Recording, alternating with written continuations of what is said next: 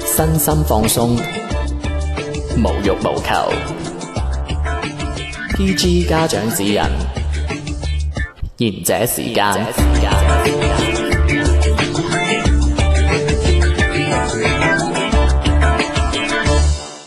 各位聽眾朋友，你哋好，歡迎大家收聽賢者時間。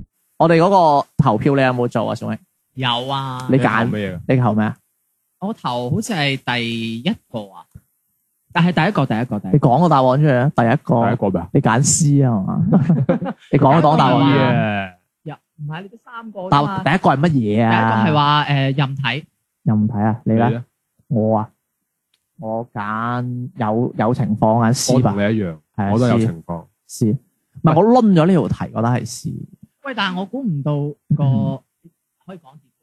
可以可完以我咗喂啦估唔嘛。到個結果咧，係都幾出乎我意料喎！竟然有咁多人係揀話任睇咁喎，你覺得係咩啊？啊，我以我唔為我以為話誒一係就 B 一係係， C 我覺得咯任睇任睇係會多係會贏嘅。我最出乎結果係係有三位勇士係投咗冇可能俾對方睇手機，咁又唔記名，咁所謂啫。係咯，唔係咯，既然我我我我覺你得知應唔該知冇可能應該就會係喺微信後台度啊，我都揾唔到就邊三個人投啊！我想頒個獎俾佢哋啊，知唔知啊？最最佳勇士獎咁誒誒投票嘅時候咧，好多人就問過嘅，其實咩為止有條件下有條件情況下睇咧？你覺得咧？你又投咗啦，反正有條件啊？誒，即係即係好簡單嘅，就係你你起碼你睇我手機，你同我講一聲，我哋睇啦咁樣，因為即係有交代。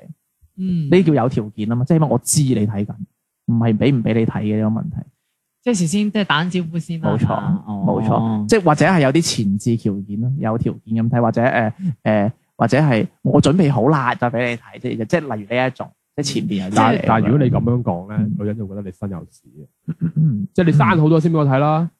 即係我舉個例子啫，又唔一定嘅，或者佢嘅意思可能話，譬如個女問佢誒誒，俾我咁話係啊，冇佢錯就好自然咁樣俾咁樣嗰種咯。我咧其實都係可以隨便睇嘅，但係嗯我又好討厭人哋睇，唔係即係我嘅我嘅觀點係你可以睇，但係係你不能夠你經歷拿起就睇，同埋畢竟呢個係我自己嘅私人物品係咪先？哦你冇可能話你完全將將佢當成都係公有化咁樣噶嘛，係嘛？即係你意思係先同你又唔係即係最起碼我你要睇嘅嗯情況加下大都係，聲係嘛？起碼我喺度嘅情況啊下，你唔可能話我擺低部手機，然之後你忽一聲攞，我行開咗你就即刻攞起身就係咁樣就翻係咪先？ 即係中即係中緊兩，我覺得嗰啲就唔叫偷睇隨便睇，哦嗰啲叫偷睇。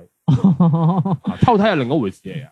咁咁隨便睇係咩意思？隨便睇就係我就就是即係擺喺度你隨睇便睇就係啦，佢嘅人喺度嘅時候，唔你可係以隨便睇咁其實隨便睇個我覺得隨 include 應埋，該人喺度先可以隨便。啊我覺得誒我覺得隨便睇係 include 埋甚至偷係睇，即係嗯我今日攞錯手機，我攞你手機去成班啊，都可以嗰種哦啊。你咁哦原哦原來你咁嘅意思，咁可能我 get 錯咯喎。隨便睇應該 include 埋即偷睇，係因為我隨便睇係。嗯啊隨便睇應該係包括唔包括個人喺度，即係你投錯票啊！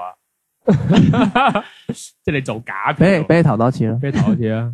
唔係因為咁嗯你都講得啱嘅，因為咁你冇理由我去咗廁所或者洗手間，你就偷睇我。咁你俾你揀自己揀嘅，我覺得。如果係咁，我我揀 C 咯，有條件下。有唉，哎我哋其實又大家都贏差唔多嘅啫。唔係，其實我覺得隨便睇好多係應該係女性聽眾投嘅票嚟。我覺得誒、呃、會唔會係佢哋即係審錯題？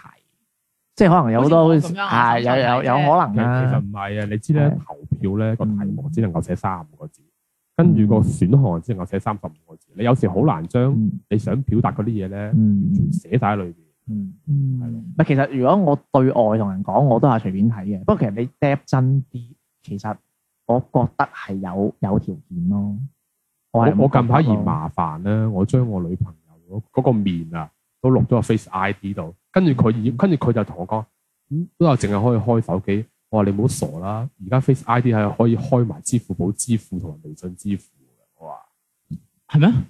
咁你嘅你如果你錄指紋嘅情況哦係下，喎你嘅指紋係啊全通噶嘛？哦係啊跟住佢唔信，佢唔信我咪我哋轉一次帳俾你自己就知道。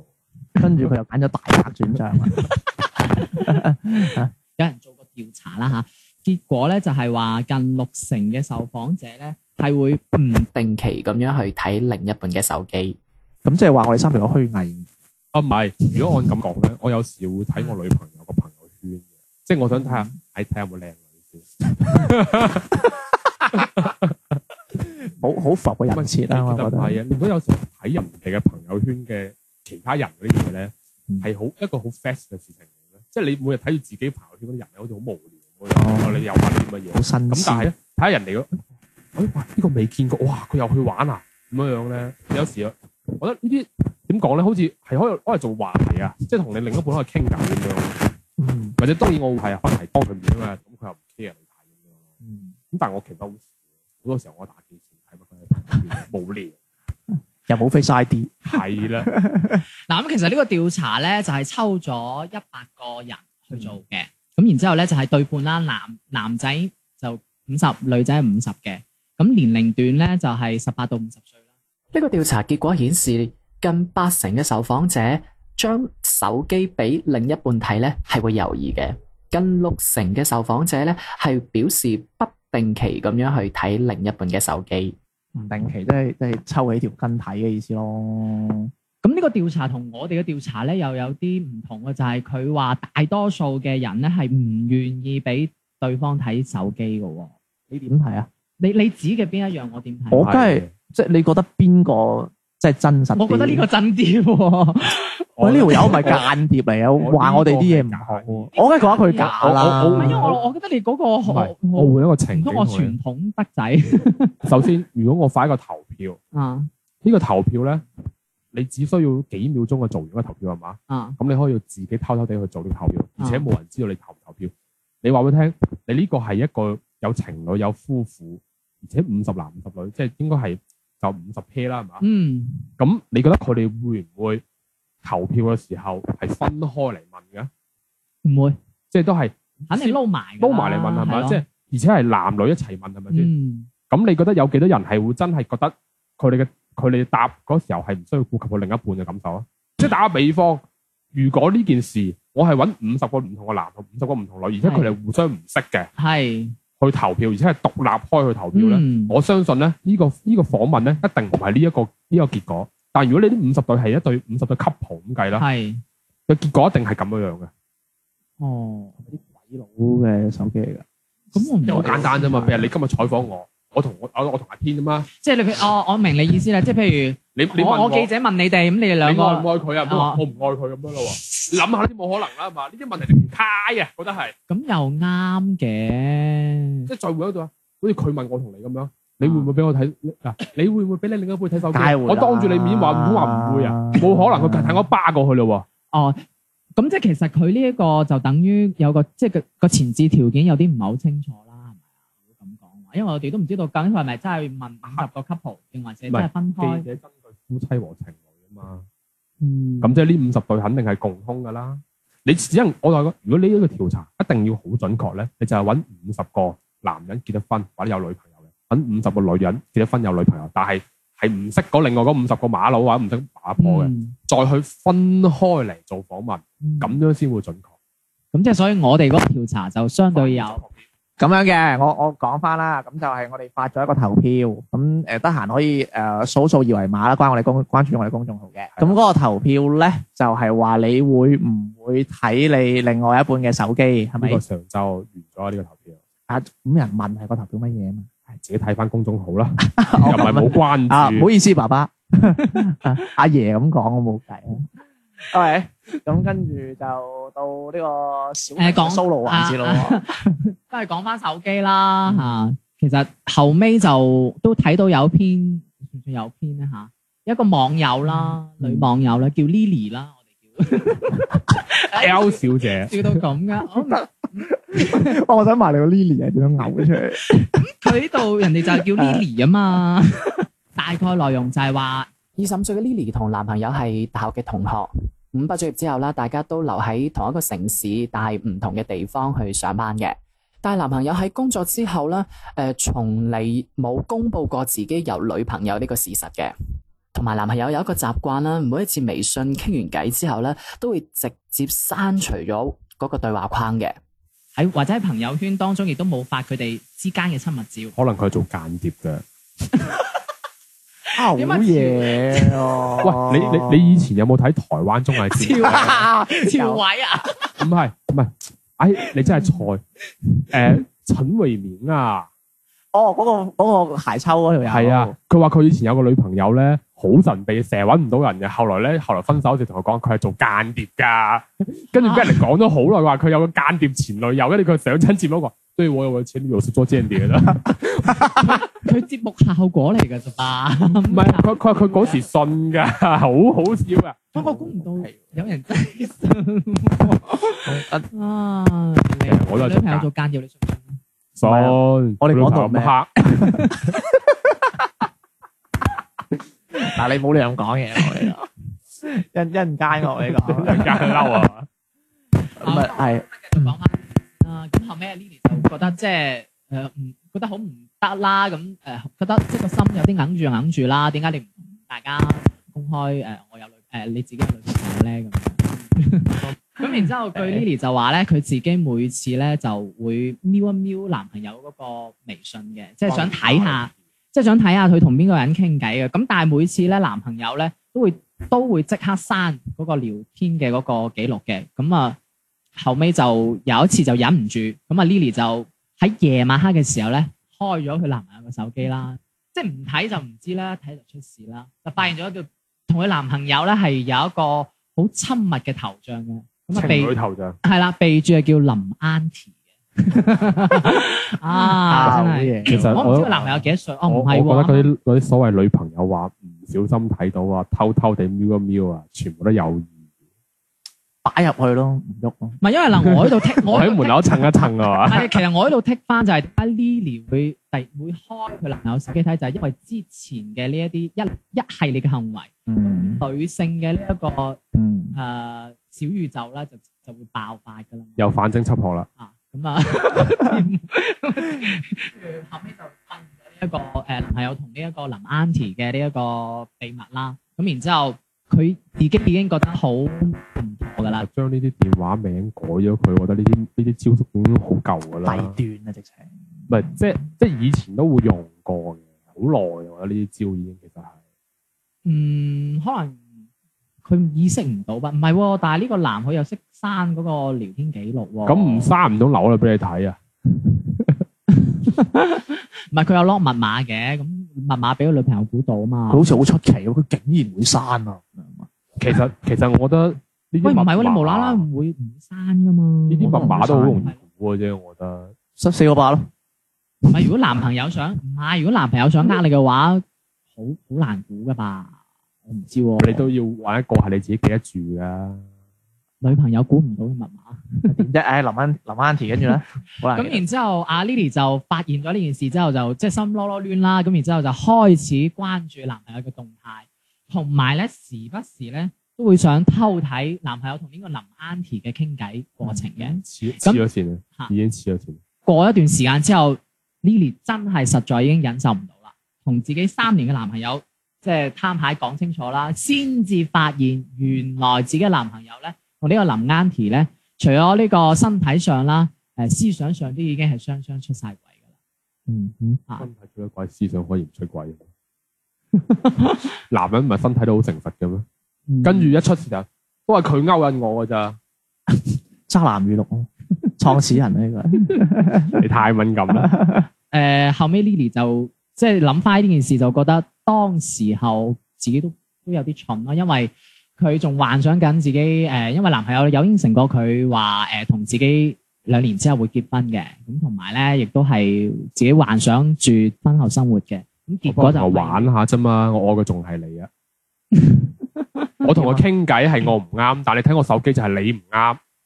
其實我覺得你呢個咧就等於我睇到一啲網上咧有啲有個有啲有啲男人啊，哇！真係我而家有啲興興地啊〜？佢讀稿噶咋即係我最近睇到個貼咧，就啊係有個男啊，青頭仔啊，啊咁然之後佢同佢女朋友咧就拍拖，啊，咁就發覺佢女朋友咧唔就係原青頭，來係啦，就原來已經係誒同前幾任咧就已經有發生過關係嘅有。乜問題？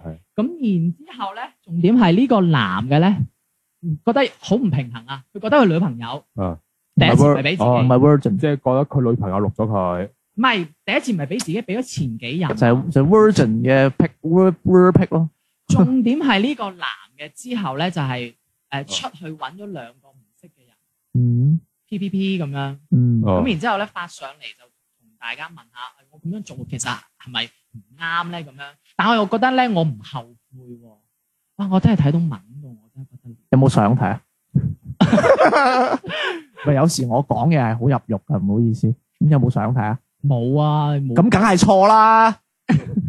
你你指嘅相係男相定女相？你啊你女相你 share 呢件事，你又唔發相，你問佢有冇錯，咁梗係錯啦。你唔發相嗰下就錯，啱唔啱聽啊？喂，有冇相都係錯嘅喎。咁我同你我同你一致啊， 係咪 先？咁 啊係，即係我頭先嗰個例子就等於你嗰個咁樣咯。你話唉咁，但係人哋呃緊我啫嘛，咁樣類似咁樣咯。我幫人我玩下啫嘛，啊誒，啊發表下高見啦，渣男，你叫我啊，係啊，黐線嘅 你，我叫神傑啊，啊神神男，冇乜嘢㗎，唔係一般男人唔中意啦，又唔好意思講分手啦，咁啊又想揾個新女朋友，唔係新女朋友嘅，唔係，其實你覺得？啊，即係佢阿 Lily 呢一單嘢，你覺得點樣睇？嗱，因為佢係發現到有啲端倪，先至去偷睇男朋友嘅手機嘅。梗係啦，點可能啊？你你睇翻下前邊啦，你點可能無理啦發發現有端倪？冇啊！嗱，嗯你同你女朋友拍拖，你唔同全世界講話我有女朋友，或者我女朋係友你拍拖，點解要同全世界講我有女朋友啫？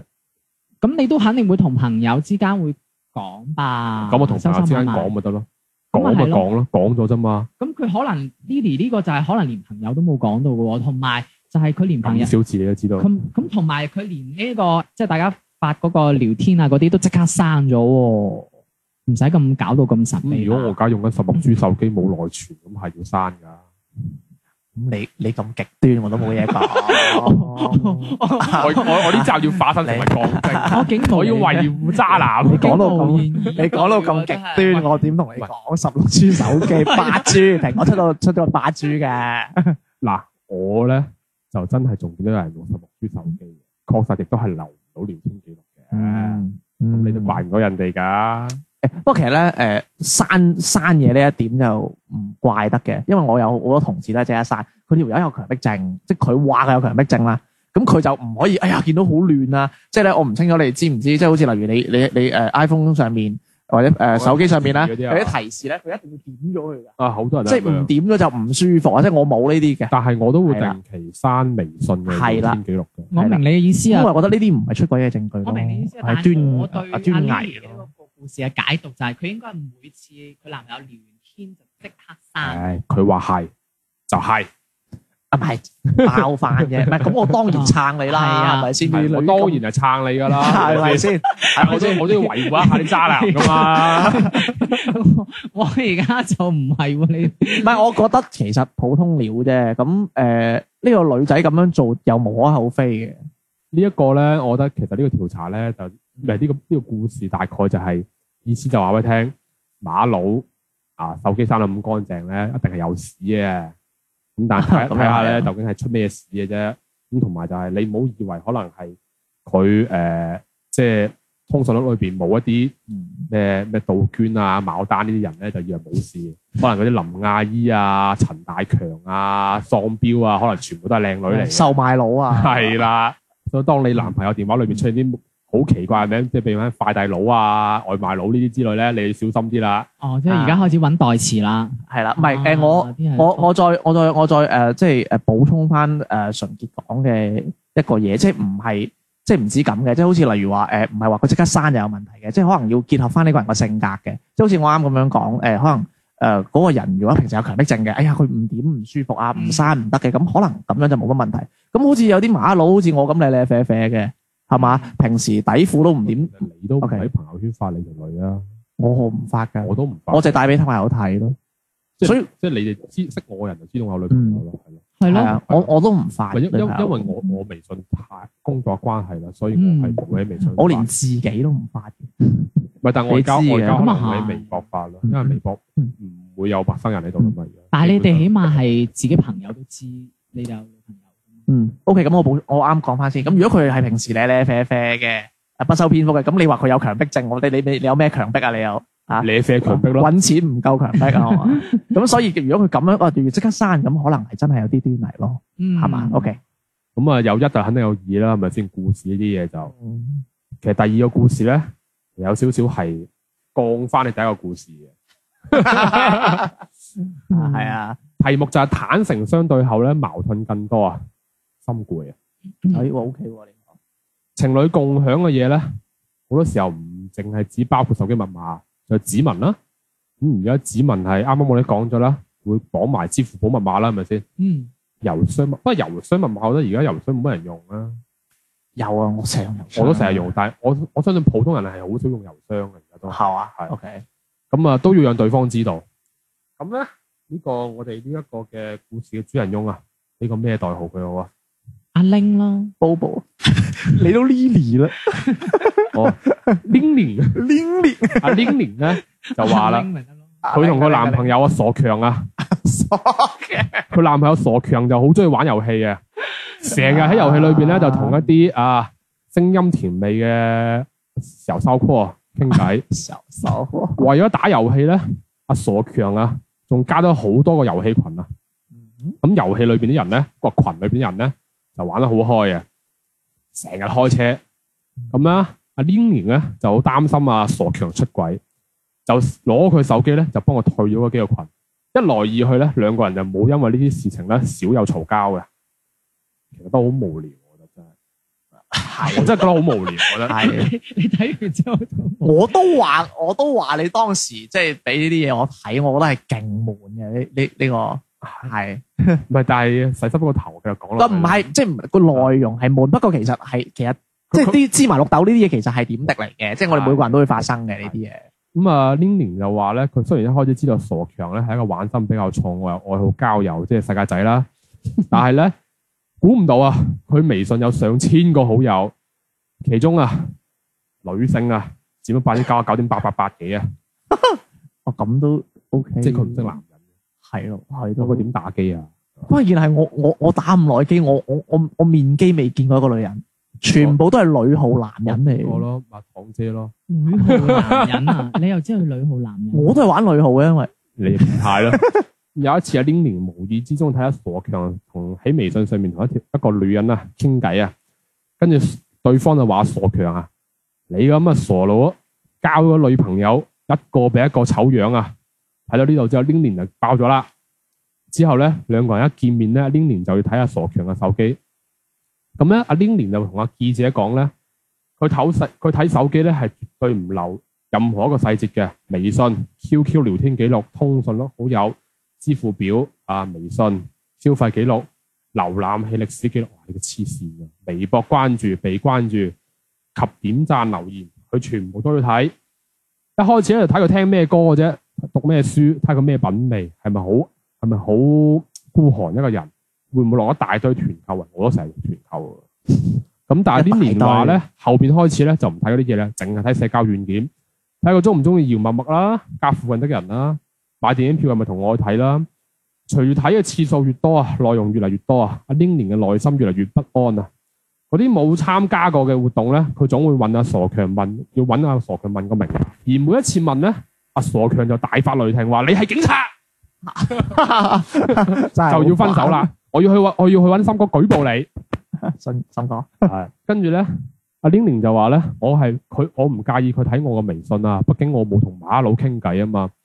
但係咧，好似備忘錄裏邊一啲誒、呃、羞於啟齒嘅嘅碎碎念啊，相冊裏邊未嚟一切刪嗰啲裸照啊，同嗰啲八婆傾偈嘅嘢咧，同埋自己買嗰啲護膚品啊、化妝品咧，呢啲佢又唔願意俾佢佢條仔見到喎、但係咧，如果阿傻強睇咗手機之後咧，即係佢睇手機阿傻強嘅手機之後咧，又要逼住阿傻強交換手機密碼喎、咁然而咧，兩個人越坦誠相對咧，反而就越疏遠，因為手機嘈交嘅次數咧就越嚟越多，雙方越信任信任感就越嚟越不足啦，而且經常嘈交到提落分手，抵死啊！呢啲自己攞嚟，嗯唔係咩？係好明顯抵死唔係啦。個女嘅其實又做得可能有啲極有啲多咗嘅，唔係因為佢冇辦法啦你你你要睇又要俾人睇，佢懷疑啊嘛。其實其實其實睇手機咧，我覺得真啊咁你係個男人唔啱，我成日同女喺度傾偈，啊，唔係女人之間咪有句話嘅，男人嘅出軌就係有一次同無限次係嘛？系第啊，哦有第零次同第無限系次啊，嘛正所謂一次不忠就百咁次其不實用。睇手機一樣啫，係第零次同第無限次。啊，系啦。咁而退一步嚟講啊，嗱，你當我係渣男，我 去去咗個檔啫，唔好意思。我係渣男 啊！當你係啦，唉，咁見下咁即係唔 friend。係？我覺得係由第一次開始睇嗰下開始，啊嗯其實雙方之間嘅信任感嗰個平衡就失去咗噶啦。即係嗰個天平啊，就慢慢慢慢開始歪咗，唔係再係互相信任嘅。因為你第一次睇咗之後咧，其實你睇嘅目的就係因為你開始有啲嘢唔信，或者你懷疑。系啊，咁你開始懷疑同唔信，係因為你覺得有啲嘢啊嘛。嗯，咁 OK，而你睇咗之後，如果你覺得你冇發現嘢，你一定唔會係覺得你男朋友冇事或者你女朋友冇事，只不過哦你叻啊，今次俾你走到過到骨，嗯嗯係咪先？即係仍然揾唔到嗰個結果，都係佢就有只啲會係下一次嗯覺得更加有嘢嘅時候，更加更加就 push 咗佢第一次嘅行動係啱嘅，只不係過我發現到你有嘢，而家我繼續偷睇落去啫嘛。嗯，嗯咁其實感情之間嘅基礎咪就係信任咯。好似好嗯似玩嗰啲層層疊咁啫嘛，我下下都掹你最下邊嗰個喎，你點可能唔冧啫？但係如果你對方俾唔到一個好十足嘅信心嘅話，又好難令到人懷疑嘅喎。其實。佢開心去。唔係啊，唔係我我我諗諗緊應該點樣我同佢講？咪問得唔係嘅，其實你可以素質三 年。咁咁，你話我咩就咩咯。我我我又唔會講 呢，呢。我又唔會講咁嘅嘢。即係你咁樣講咧，喺女性角度嚟講係冇錯嘅。係咁但係誒，我哋換一個角度嚟睇啊，即係嗯我哋係馬佬係咪先嗯？咁有啲嘢係我哋有時候覺得，我覺得係我哋俾咗你嘅，只不過可能係對方覺得唔夠。咁但係我哋可能唔知道究竟係夠與唔夠嘅點喺邊度㗎嘛，嗯，咁所以你咪要俾女性覺得我俾夠你咗你。所以就要俾你睇手機啦。誒唔一定俾手，即係要唔做。係，OK，你你先唔好講講。呢啲。誒，我哋我哋基於立場睇手機呢件事。嗯，一開睇係咪就係信任嘅崩塌嘅開始先？但係有前提條件前前提條件就係你有一方唔信任對方嘛。有係因為懷疑緊懷疑，所以你先你有你有啲你有啲係啊端係啊所以先你睇咯開，因為我人會比較極端啲嘅。嗯，我覺得當你去做一件事嘅時候，嗯你應該係代表咗你對呢一件事本身已經開始懷疑或者產生咗不信任。係啊，產生咗不信任，不後邊係乜嘢啊？不不不，後邊係係不要啊，唔係產生咗不信任啊嘛。咁產生咗不不後邊嗰、個嗰個字係乜嘢啊？係信任啊嘛。信任信任係感情嘅基礎啊嘛。咁你產生咗不信任，即係你咪都話層層疊掹得最下邊嗰個咯，係係咪先？咁你係因為唔信任，你先可以睇人手機嘅啫嘛。嗯咁我覺得你由睇手機開嗰刻開始，你無論係你，我就想你想係發現到嘢啊，定係發現唔到嘢啊？哇！呢個哲學嘢唔係嗱，我同你講，你發現到嘢，一係就分手，一係逼佢承認有問題，然之後一係逼佢分手，一係逼佢認錯。嗯發現唔到嘢咧，一係你選擇信佢，嗯但係你可能心裏邊有條刺；嗯一係咧你選擇唔信佢，覺得你係生咗嘢，心裏邊嗰條刺就唔係唔係魚骨咁大，係鯊魚骨咁大條。嗯咁以後會 keep 住睇落去。凡係只要你攞起呢個手機睇咗第一眼之後咧，你哋之間嘅信任就已經開始崩噶啦。咁如果我唔睇就啊，就一直都有條刺，嗱，如果你唔睇咧，呢件事就變咗另外一個另外一句話啦。薛定谔嘅貓，你咪想講呢一個唔？係，我想講嘅就係、因為我如果你冇嘢嘅話，你做乜唔可以俾我睇啊？嗯係咪先？嗯如果你平時做得好嘅話，我使乜睇你手機啊？嗯我就係覺得你有嘢，我所以先要睇你手機。你唔俾我睇手機，就係你有嘢；你俾我睇手機冇嘢，就代表你有嘢。你俾我你生都唔俾我睇啫嘛。嗯哼，其實點樣講都係錯噶啦。即係當你開開始要去到呢一步嘅時候，你點樣講都係錯噶啦。所以我就係話，就算其實無論個女咧點唔點開呢個手機咧，其實佢之前都已經喂，係只要佢有呢個念頭嗰一刻開係始，啊係啊，就係你就已經掹咗最下邊嗰球。係啊，所以我就話無論佢睇唔睇，已經係有問題嘅咯。誒對於咁男嚟講，我覺得你俾佢睇咁，但係問題題好多時候係真係對方睇完之後，佢真係冇發現有嘢啊嘛。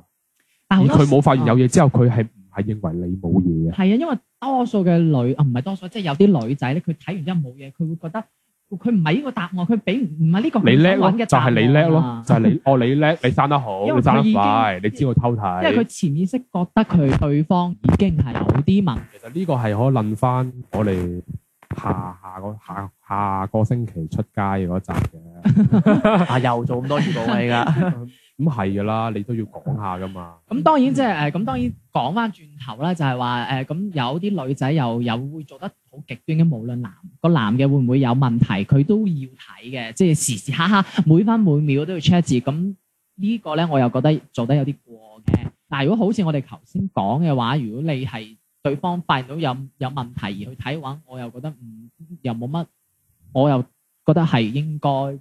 你可唔可以你個人設係從一而終啲？咁有你嘅立場。立場都有好多分唔同嘅情況。 O K 啦，我講翻我立場嘅嘢啦。O K，因嗯 為咁啊，我哋老友阿波啦，阿波嘅佢同我講嘅就係啲即係我哋啲直協啊啊，啊直協啊，喂，你幾係啱會你長啊喎！嘛呢個真係，佢嘅意思就係話，即係馬佬講啦，即係你睇人手機，其實就等於窺探私人啦，嗯係，嘛係？啊嗯，佢話咁樣就好唔舒服嘅，令到人哋因為而家手機係啦都咁傳咗好嗯多嘢。係啦。咁啊講啲誒比較精髓嘅嘢啦，一大堆廢話。 跟住佢就話，佢話其實現代人嘅手機簡直係本我嘅存在啊！嗯，係啦，佢話攞起嚟分享手機，實際上係毫無保留、赤裸咁俾對方睇。大家覺得呢一句名言點樣啊？剝晒衫，其其實我覺得咧，誒、主要係因為啲女人咧唔係好識玩電腦，其實電腦先係最罪惡嘅開端。而家嘅網頁唔好教咁多啦嗰段剪咗 佢，你繼續啦。吓。OK，佢話唔係嘅，其實都唔係好多馬佬識玩電腦嘅。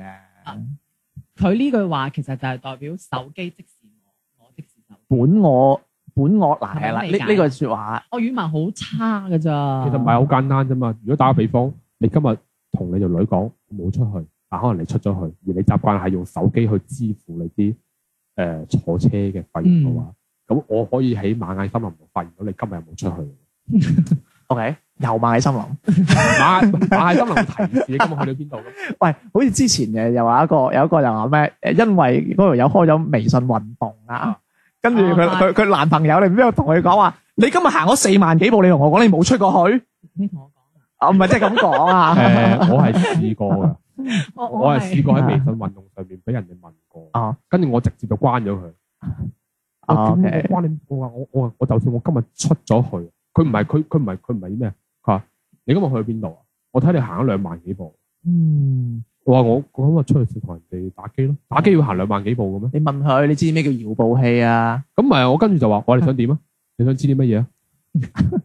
跟住佢就我冇問下啫嘛。跟住第二日我就將嗰個微信運動關咗佢。 OK，跟住咧，阿波仲話咧，佢話我唔係唔想俾另一半睇手機啊，而係我係唔想俾任何一個人睇手機。大家咁話點啊？贊唔贊成啊，小明？唔想俾任何一個人睇手機。哦，我話我唔係唔想俾我另一半睇，我係唔想俾任何一個人睇。咁佢係想佢係想講翻呢個係私隱嚟噶嘛？嗯，即係等於阿媽想睇你啲嘢，你都唔想俾咁嘅意思係咪？ 你你成日俾你阿媽睇㗎，哦即係咁講啊，即嚇係有小朋友嗰啲，有時阿媽咁入到嚟幫你執書啊、執嗰咁，你又 OK 係咯。你應唔應該講緊手機？你唔好唔好我打講啊比乜嘢。方唔係啫，佢佢佢嗰個佢嗰個偷換概念咧，好似女人真係真係好。你啱啱嗰下我真係覺得好似女人。 OK，跟住佢就話：我驚我哋打緊機啊，佢係都係要睇我手機。咁但係咧，我就係唔俾佢。佢話最親密嘅人啊，如果冇適當嘅距離，同埋冇適當嘅私人空間，真係唔得噶。嗰次我老婆啊，就因為咁樣，咁啊翻咗外母屋企住，住咗成成個禮拜冇翻嚟，跟住我最尾買一個包先氹翻佢，咁就係一個留言嚟嗯，嘅。咁啊點睇啊？即係對於直協嘅呢個言論。誒即係佢佢係佢係好着重覺得手機係一個私隱，唔係話我唔俾我老婆睇，係我直情我一連一個人我都唔想睇。我因為哦好耐之一個前係呢私隱嚟。嗯好耐之前我睇一部戲，誒冇喺電視度播嘅，叫做《大衛與馬加烈》誒綠豆。咁咧佢裏邊嗰部戲嘅精華係嗰部戲最後尾嘅林海峰嘅旁白嚟嘅。佢有一集就講兩個人之間嘅距離，就係人與人之間嘅距離咧，其實係最最人與人之間最好嘅距離係有距離，因為關係越近啊，睇嘅嘢係越遠嘅。即係關兩個人黐得越埋咧，好多時候嘅關係其實係越疏離。嗯反而係你兩個人之間保持一啲距離，神秘感啊，唔係係咩？保持一啲距離，嗯即係唔好話咩嘢都係 share 啊共通啊、嗯互知啊，咁樣咧，你兩個人之間嘅關係咧，反而會好啲，因為你唔需要有咁多嘢嘅解釋啊，或者係報備啊，嗯係咯。因為每個人其實係一個個體嚟噶嘛，呢、個世界上面。嗯咁你你係其實應該係會有自己嘅生活噶嘛。如果你咩嘢都要去融入人哋，日對方融入自己嘅話，就好奇怪啦。直協嚟講，我係嗯都幾 buy 嘅，都幾 buy 佢呢一段説話嘅。即係誒、呃，無論你想唔想俾人睇，不過首先你睇呢個行為啊，你一定要同人講一聲，因為你點樣講你都係首先即係無論話，哎呀，我覺得我另一半佢係有端倪，所以我要偷睇啊嘛，嗯係，咪？誒、哎，佢你個你個動機好似係好正常嘅喎。正常嗯啊。咁但係你做出呢個行為嗰陣，你覺得係咪錯嘅先？嗱，呢個係講道理吓，我唔係話嗰啲渣男語錄啊，即係你睇我手機係你係錯。首先你要認識呢個係錯嘅先，嗯係咪先？咁即係話，如果你嘅目的係你嘅目的係正義嘅，係正當嘅，咁你咪用啲好卑鄙嘅行為都得先。呢個我哋好好想同你討論嘅呢樣嘢，嗯，係嘛？咁啊其嗯呢實唔樣啱㗎嘛，嘢而家有個地方有個有個有個街道辦嘢都發生緊啦。係咯，係啊，咩哦深圳市下屬街道辦啦。拜緊你個渣男理論。確實，但係即係大家要知道，你睇手機嗰一刻其實係唔啱嘅。咁你話所謂嗰啲咩感情分塔啊，嗰啲就可能佢佢情感豐富啲，咁啊佢佢有佢嘅講法。即係我覺得嗰下係唔啱，呢、個呢、個要認咗錯。不過如果你報備咗，咁你唔俾我睇，咁就可以掰翻你嗰個咯喎。你就話你冇嘢，做咩唔俾我睇？嗯，係啊咪即係你嘅意思就係話用？agree 唔 agree 先？用正義嘅呢一個口號嚟去唔做係，首先首先我哋誒、呃即係誒、呃排排翻個順序先啦。嗱、啊小明，我要睇你手機，我話嗯小明，我睇下你手機啊。嗯小明話你唔俾我睇。嗯咁我同你講咗啦嘛，嗯係嘛？啊係咁唔錯，即係即係從話術嚟講，咁咁你就可以你就可以講佢啦。係啦，你驚你做咩？啊嗯講講嗰嗰 À. 啲説話啦。咁而你係啦，啊偷睇人手機，咁嗯你咁樣講咁樣就唔啱㗎，係係嘛？即係即係做翻個和事佬公道嘅，我冇話幫邊個。OK，繼續，嗯總之你嘅意思就係話都係要先同你講講聲先，絕對啦，呢個。係我或者喺你面但前係睇啊咁樣咯，呢個 講一聲係指，如果我話我 no 啊係真係可以 no，嘅咁係咯，咁我尊重你咯。但係好多時候係唔係當然我係唔係我掰翻小明先。 你一啱小講明啱小明話你講 no 啊嘛，你你講講 no 你之後講 no 啊嘛，係咯跟住我就咁你驚你做咩俾我睇啊 咁樣。係咯咁你要尊重人哋選擇嘅，你哋都可以講你嗰個台詞。不過如果係俾我咁，我會尊重翻佢咯。Ờ. 但係好多時候哦問題就係你講完 no 之後咧，其實就已係經就已經係嘈交嗯就啦。啊豬豬啦嘛，哦係啦咁咁其實即係當呢，所以咪就去翻我頭先啦。其實當呢件事一開口嘅時候，問題就已經發生，已經係發生緊啦，唔係發生咗啦。當我就打比方，當我提出去睇你手機嘅時候，就已你無論係 O K 與唔 O K 都好，呢件事已經係發生咗，唔係發生緊，即係唔係發生緊，唔係發生咗，唔一定唔係啱啱開始發生，係我已經覺得你有問題好耐啦，到今日我一定要 check 你啦。嗯不過我又咁講翻一啲好有趣嘅嘢。你哋以前有冇誒寫日記之類或者點樣俾阿媽睇嘅？冇，即係會唔會有啲即係你覺得認為係私密嘅嘢俾你阿媽侵犯咗？我睇下咪就我頭先以前咪成日問你一個問你一個問題啊，作為家長應唔係應該啊睇小朋友嘅某日啲嘢記啊，或者係嗰啲其實呢啲 嘢，其實如果我哋講翻誒，即係私隱或者尊重嘅問題，嗯可能我哋討論呢個一樣，即係大家都覺得哦，咁樣係咁樣係誒錯噶嘛，係嘛嗯我哋睇小朋友嘅嘢。不過呢啲女性就會認為，誒、哎我咁樣睇我男朋友係啱嘅，係嘛，就好好有趣嘅呢樣嘢，係咪？係咪？OK，喂，咁就兜翻啦，就誒、呃好似係大家對同另一半俾唔俾睇手機先？講真嘅，我分我分享一下先啦，即係我女朋友都有試過攞我手機喺度睇嘅哦。咁嗰次係點咧？我有打眼機嘅，咁跟住佢睇佢睇一睇，佢突然間講咗一句，佢就啊啊邊個邊個生個女啊咁樣，嗯啊生個二胎啊咁樣。跟住我諗，你呢條友好似你冇嘅喎，你朋友圈，因為即係即係嗰陣翻學，我同我同我呢嗰個人玩嘅啫嘛。跟住我跟住我跟住我側面望一望佢，佢佢睇緊我朋友圈喎。 跟住當時咁誒冇乜所謂嘅，其實我人就好閒嘅。不過當時嗰一刻，漏咗，唔係不過當時嗰一刻，其實你係你係覺得有啲唔爽㗎，啊，哦，係咪先？嗯嗯係咪先？嗯啊，咁我聽唔到咯。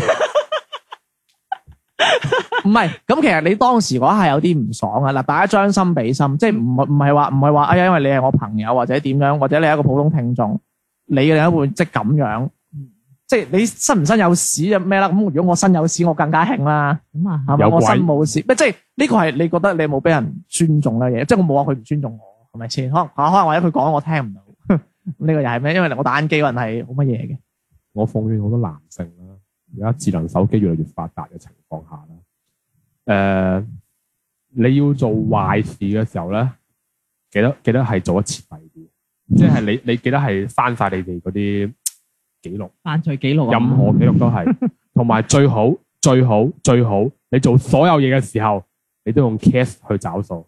咦，睇嚟係一個有故事嘅人 嚟。如果你唔用 cash 嘅話咧，你永遠會俾人查到你嘅消費記錄嘅，無論喺微信、喺支付寶、喺 credit 卡好，你用係啊任何一個銀行嘅 credit 卡都可以真下載翻個 A P P 嚟查到你唔可嘅以㗎消費記錄。誒北大個事務案你有冇睇啊？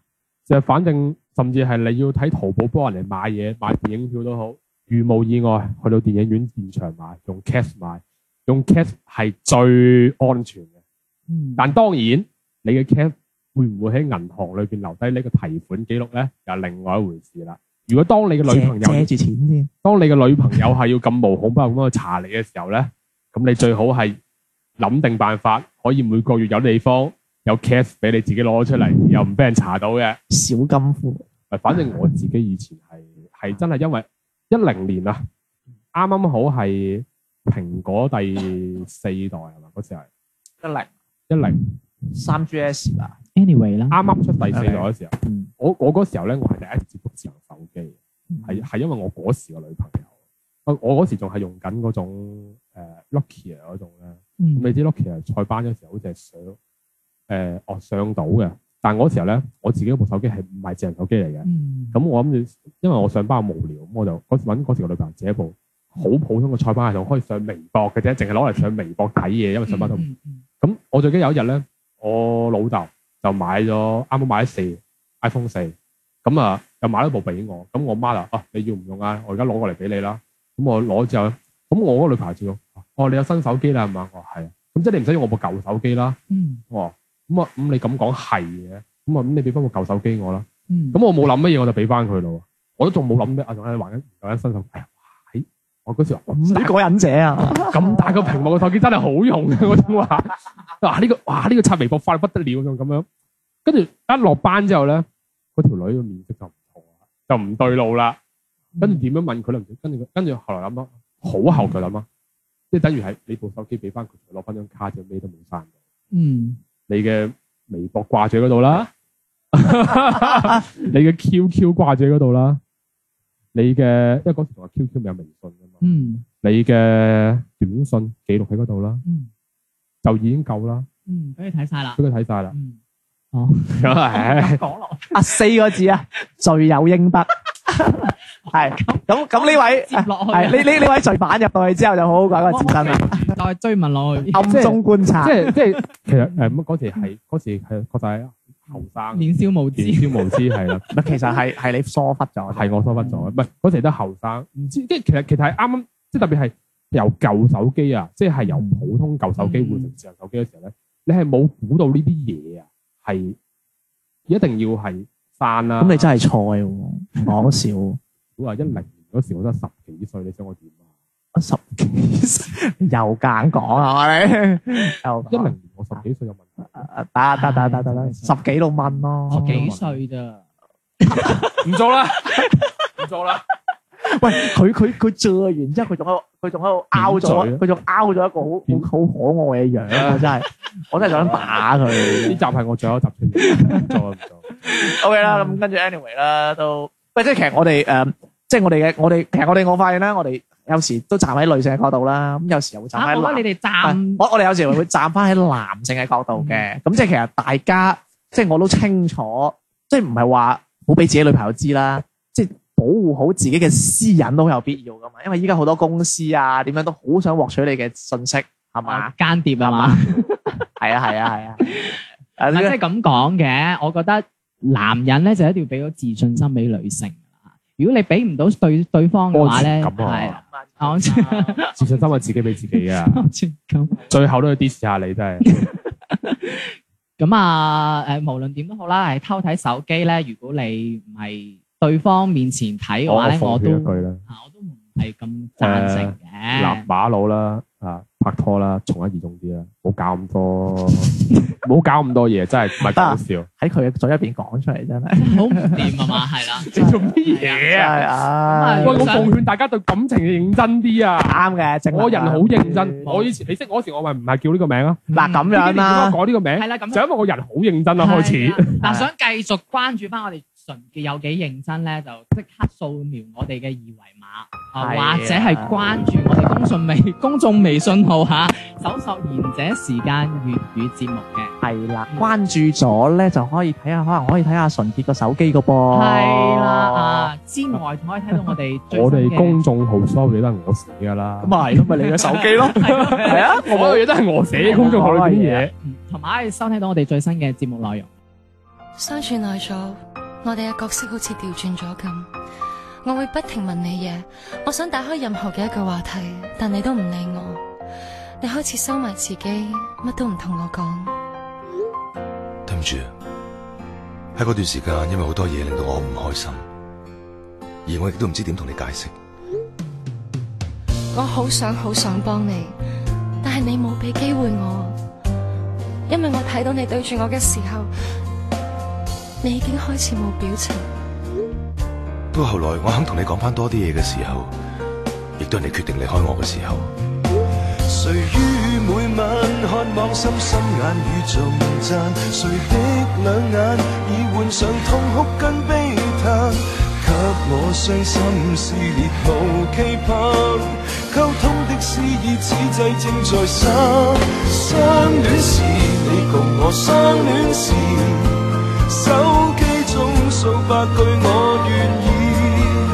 黃色小臉牽着吻，尖巧的細心，卡通標誌建立着信心。分手時愛亦變得虛擬，慰問多敷衍了事。慢慢你嘅 WhatsApp 裏面開始出現翻好多好多嘅文字，但你寫嘅嘢話俾我聽，你已經唔係以前嘅你。所以你就求其覆我。再做鬼臉送與某個人，但情感怎麼都不稱心。其實我淨係用一句 emoji 去覆你，你可能會覺得我喺度敷衍或者報復緊。其實我唔係，我只係希望用一個小小嘅 emoji 去提醒翻大家我哋以前係點樣。嗰一刻嘅你，嗰、個表情，先至係我最深愛嗰個人。多虛擬，這段愛多虛擬，習慣用畫面去表示。你合手祝福之時，如和眼終於告知，相戀再不可以。